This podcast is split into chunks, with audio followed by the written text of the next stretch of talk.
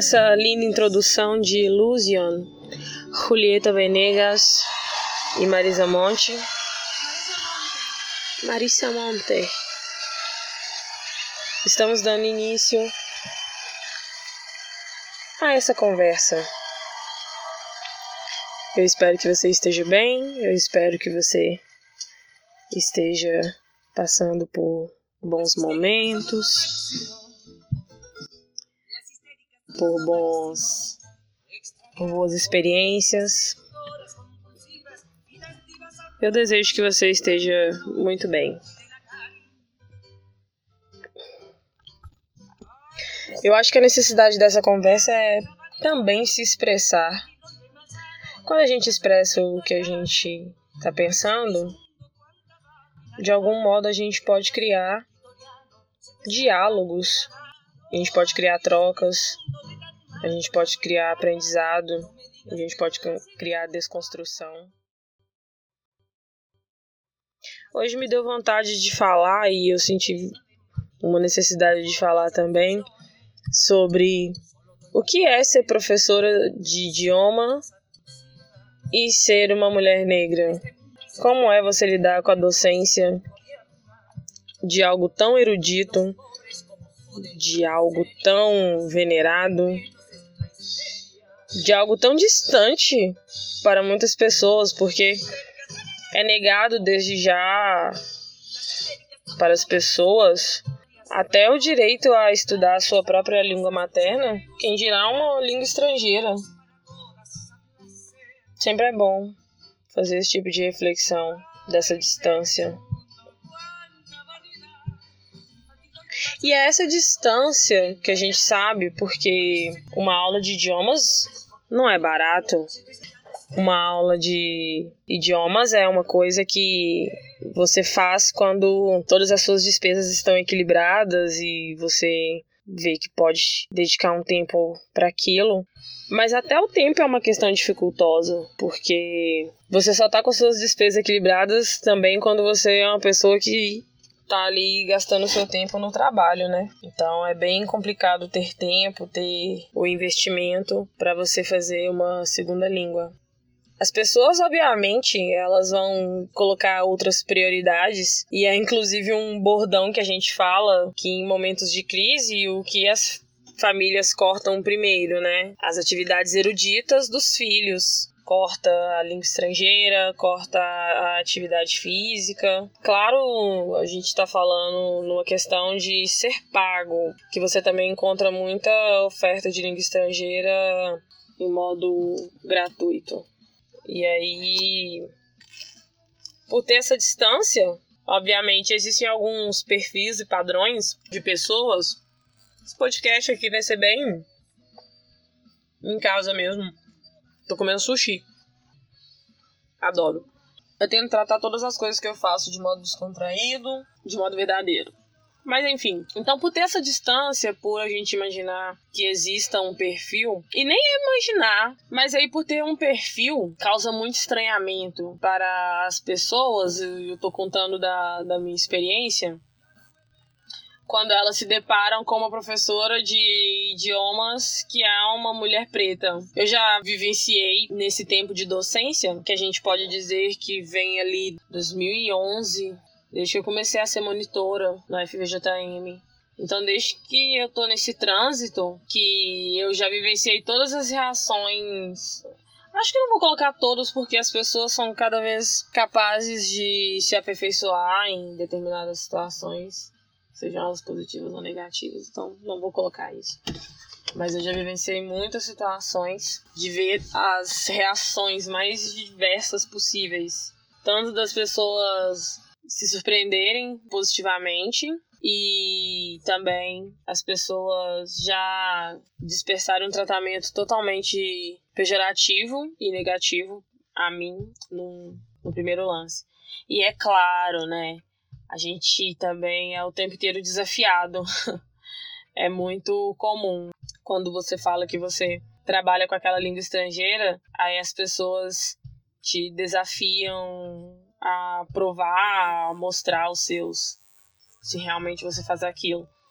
Aí é uma coisa tipo assim, imagina se você conhece, sei, um nadador, e você fala assim, ah, você é nadador? Ah, então pula ali na lagoa pra eu ver se realmente você nada. As pessoas exigem todo tipo de comprovação de você perante a construção social que elas fazem de você também. Elas te leem e a partir disso, elas tomam partido sobre como que elas vão te tratar. E geralmente o tratamento que eu recebo é isso. E isso é uma coisa desde criança também, né? Tipo, quando você fala que você faz uma coisa, quando se é preta, você precisa imediatamente comprovar se realmente aquilo existe, porque só a sua palavra ela não vale. Ela precisa ser cobrada e defendida e redefendida e para sempre defendida. Aquele posto. Aí as pessoas também adoram ganhar de você. Só que isso eu, eu nem acho. A gente nem acha relevante, porque eu acho que se alguém fica feliz de ter te superado, é porque você é um grande adversário. E é essa questão dessa minha experiência, então, desses anos, a gente pode contar aí que vão fazer 10 anos ano que vem, é, que eu estou nesse caminho de, de docência. Eu passei por muitos desses momentos de ter que me provar, ter que me afirmar, ter que me defender. E da minha experiência também sobre o público que eu atendi, né? Majoritariamente eu posso dizer, nossa, 90% de um público branco e já trabalhei em diversos lugares assim, não só no âmbito particular, mas no âmbito, mas no âmbito público também. E o público que eu atendo majoritariamente é um público branco. Eu não uso esse espaço para me expressar. Eu sou, eu tento ser uma pessoa muito neutra, só as convicções que eu tenho relacionadas, por exemplo, a as questões decoloniais. Eu não vou ser uma professora que vou falar que esses países que eu ensino, cultura e a língua deles, eles foram países colonizados e achar que isso está tudo bem. Não, tem coisas que a gente precisa começar a enxergar e a se posicionar. Então, tratar como deve ser tratado uma invasão, um roubo, não como uma conquista, conquista para eles, mas e para essas pessoas que estão aqui, que estavam aqui? Foi uma conquista ou foi uma invasão de uma pessoa que chegou, te enganou, te roubou, te escravizou? Como é isso, né? Então, eu digo isso é pelo, pelo momento mesmo, porque ultimamente tem tido uma, uma procura, uma procura alta, e esse dado sempre me, me chamou a atenção. E eu não sei, eu queria saber os outros professores de língua estrangeira ou de línguas de modo geral, como que eles sentem essa, essa relação, como que eles sentem esse fluxo de pessoas que estão junto deles, como que funciona isso, né? Todas as músicas que estão passando aqui estarão listadas na descrição desse podcast. Porque é isso que eu tinha afirmado, são criações de, de padrões, e por isso que a gente, por exemplo, bate o pé sobre a necessidade de uma representatividade imagética nas propagandas, nas publicidades, nos filmes, nas séries, nos lugares, nos postos de trabalho. Porque todas essas pessoas, elas são sujeitos. E aí elas possuem características que formam elas. E aí a gente faz leitura delas com aquelas características que elas têm, que eu tenho, que você tem, e aí existem os postos de trabalho, que por vezes são ocupados só por pessoas que possuem uma mesma característica. E aí isso também é reproduzido tanto no mundo real quanto no mundo fictício, a gente pode dizer assim.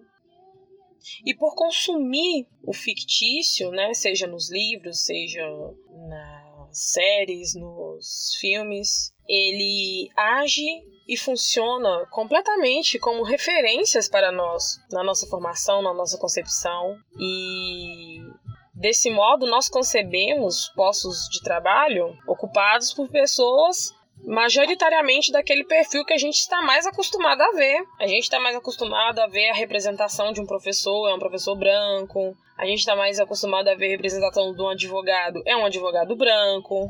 A gente está acostumado a ver a representação de um médico, é um médico branco. A gente está acostumado a ver a representação de um chefe, sabe? Esses, esses cargos de, de, alto, de alta conduta, de alto alcance políticos, os papéis sociais, as profissões de um modo geral. Mas de um modo geral também, digamos, limitado, né, Williane? Porque também a gente costuma ver a repetição de padrões, de características de sujeitos em personagens e representações como o traficante tem uma representação majoritariamente preta, o atleta, eu vejo muitos, muitas representações de atletas pretos. Acho que é porque é a história, né? O que a gente faz nos esportes, assim, é, é grandioso. Talvez pelo esporte ser um dos âmbitos mais parciais que a humanidade tem de demonstrar a sua força e a sua competitividade, talvez ali por existir um ambiente de uma sinceridade, de uma honestidade maior, então a gente consegue ali se expressar e competir e ser de um modo distinto as conversas também vão sendo como árvores e a gente vai conseguindo surgir, criar discussões. Mas é isso. Então eu imagino que os sujeitos e os alunos, de um modo geral, os estudantes e as pessoas, recebem uma carga tão grande de representações sociais, de postos, profissões, lugares, atitudes de certos perfis em detrimento de outros, com características contrárias aos outros, criando essa relação de bem e de mal, do eles e nós, que é muito citado pelo Van Dyke, tem um Van Dyke, que aí causa estranhamento quando você quando as pessoas te conhecem assim e tal. E sempre é um desafio maior mesmo. Tipo, é um trabalho tão difícil, gente. Eu acho que também é uma maneira de dizer para vocês o quanto que é cansativo, sabe? Porque o problema que eu vejo muito disso é porque é isso, é extremamente cansativo. É muito cansativo, sabe? Parece uma trapaça. Você sente que você tá sendo trapaceado o tempo inteiro.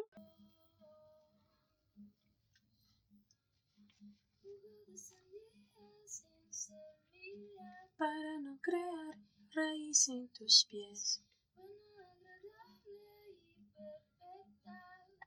Voluntad de. Estou pensando. Pensa aí você também. Tente fazer o exercício da empatia. Eu tô tentando criar um, um exemplo que se, se aproxime para você do que seja essa sensação de racismo estrutural que você sofre constante. Eu acho que é isso. Essa sensação de trapaça, boicote. Hum, é a sensação de você participar de um concurso onde terão ali prazos, normas, etc. estipulados. E aí você foi e ficou sabendo que a pessoa que foi nomeada é porque ela é amiga da banca examinadora. É esse tipo de trapaça. E por que, que a gente não fica louco?